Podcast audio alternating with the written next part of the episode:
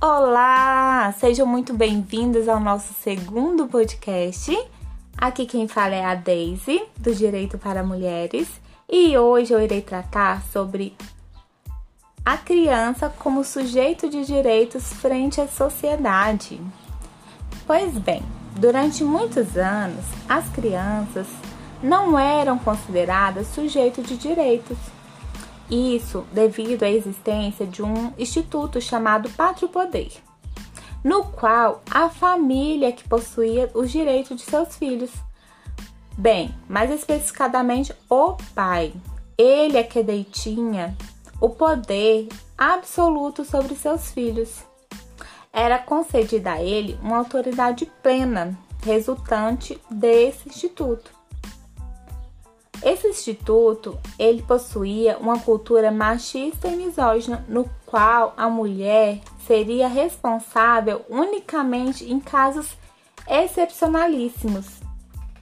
Relativamente a este tema, Maria Berenice Dias entende que foi graças ao movimento feminista, que foi a luta por, pelo tratamento legal e igualitário dos filhos, com a criação do Estatuto da Mulher Casada em 1962, que foi inaugurado um pátrio poder para ambos os pais, modificando então o Código Civil de 1916.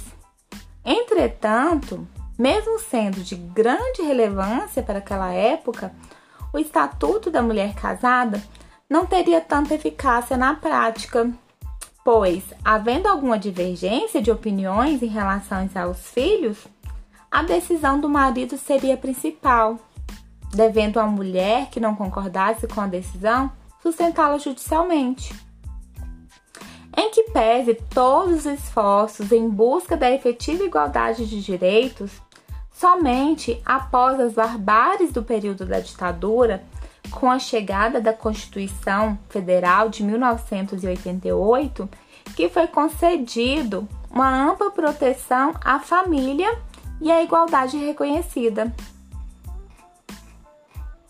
Assim, ao estabelecer o artigo 227 na Constituição Cidadã, as crianças e os adolescentes passaram a ser consideradas como sujeito de direitos e garantias fundamentais bem como dever da família, da sociedade e do Estado garantir com absoluta prioridade à criança e ao adolescente direitos fundamentais, além de protegê-los de qualquer tipo de abuso, descriminalização ou negligência.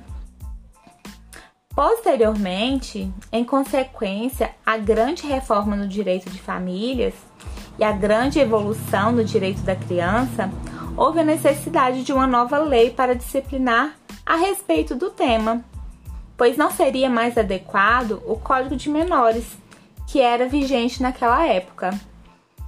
O Código de Menores era dominante e descriminalizador pois visava apenas dar assistência, proteção e vigilância aos menores de 18 anos em situação irregular, excluindo as demais crianças da sua proteção.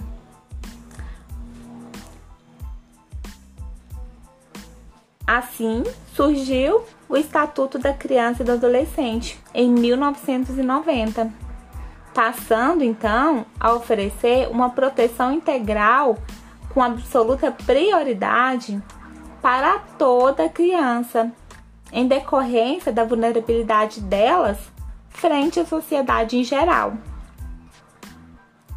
O ECA destacou também que a criança e adolescente gozam de todos os direitos fundamentais inerentes à pessoa humana, que desfrutam de uma especial atenção por estarem em processo de desenvolvimento e como sujeitos de direitos civis, humanos e sociais garantidos na Constituição e nas leis esparsas.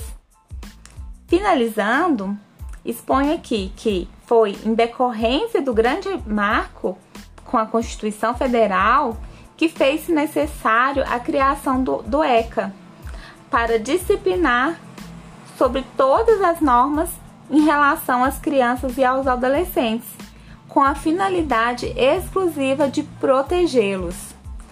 Bem, espero que vocês tenham gostado. Um beijo e até a próxima. Tchau, tchau!